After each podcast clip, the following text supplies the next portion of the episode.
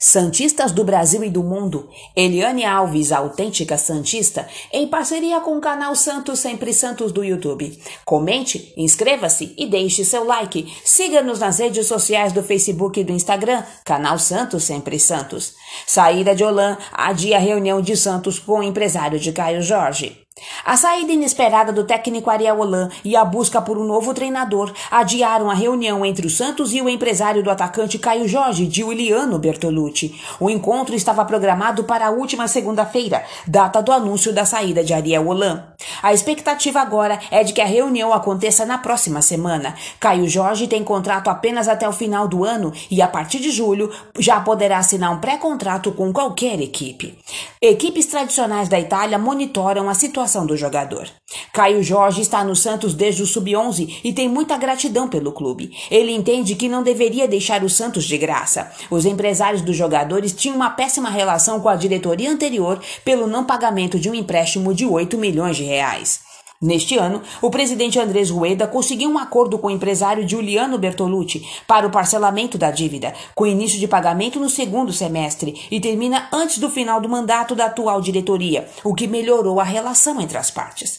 Campeão e chuteira de bronze no Mundial Sub-17 de 2019, Caio Jorge tem 64 jogos e 9 gols pelo Santos.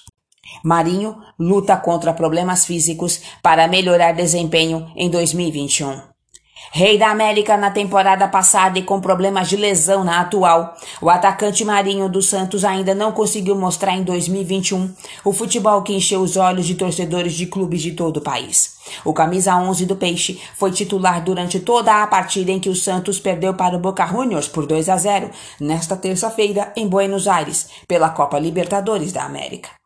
Marinho jogou nesta temporada apenas seis partidas, sendo quatro como titular. O atacante marcou apenas um gol e deu três passes decisivos. O jogador não teve nenhuma grande chance criada, sendo que em oito chutes a gol, apenas três foram em direção à meta. Marinho teve apenas 37% de pontaria correta, de acordo com o site de estatísticas SofaScore.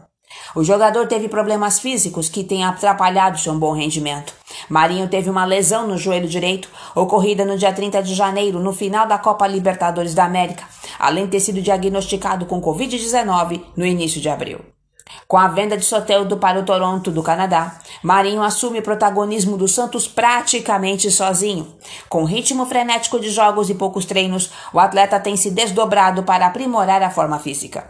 O próximo compromisso do Santos, que ainda não tem novo técnico, será contra o Bragantino no sábado, dia 1 no estádio Nabi Abichedid, em Bragança Paulista, pelo Campeonato Estadual. O jogo ainda não tem horário confirmado. Notícias extraídas dos sites Diário do Peixe e a Tribuna. Eliane Alves, autêntica Santista. Canal Santos Sempre Santos. Redação de notícias, Ricardo Alves. Dentro e fora do alçapão.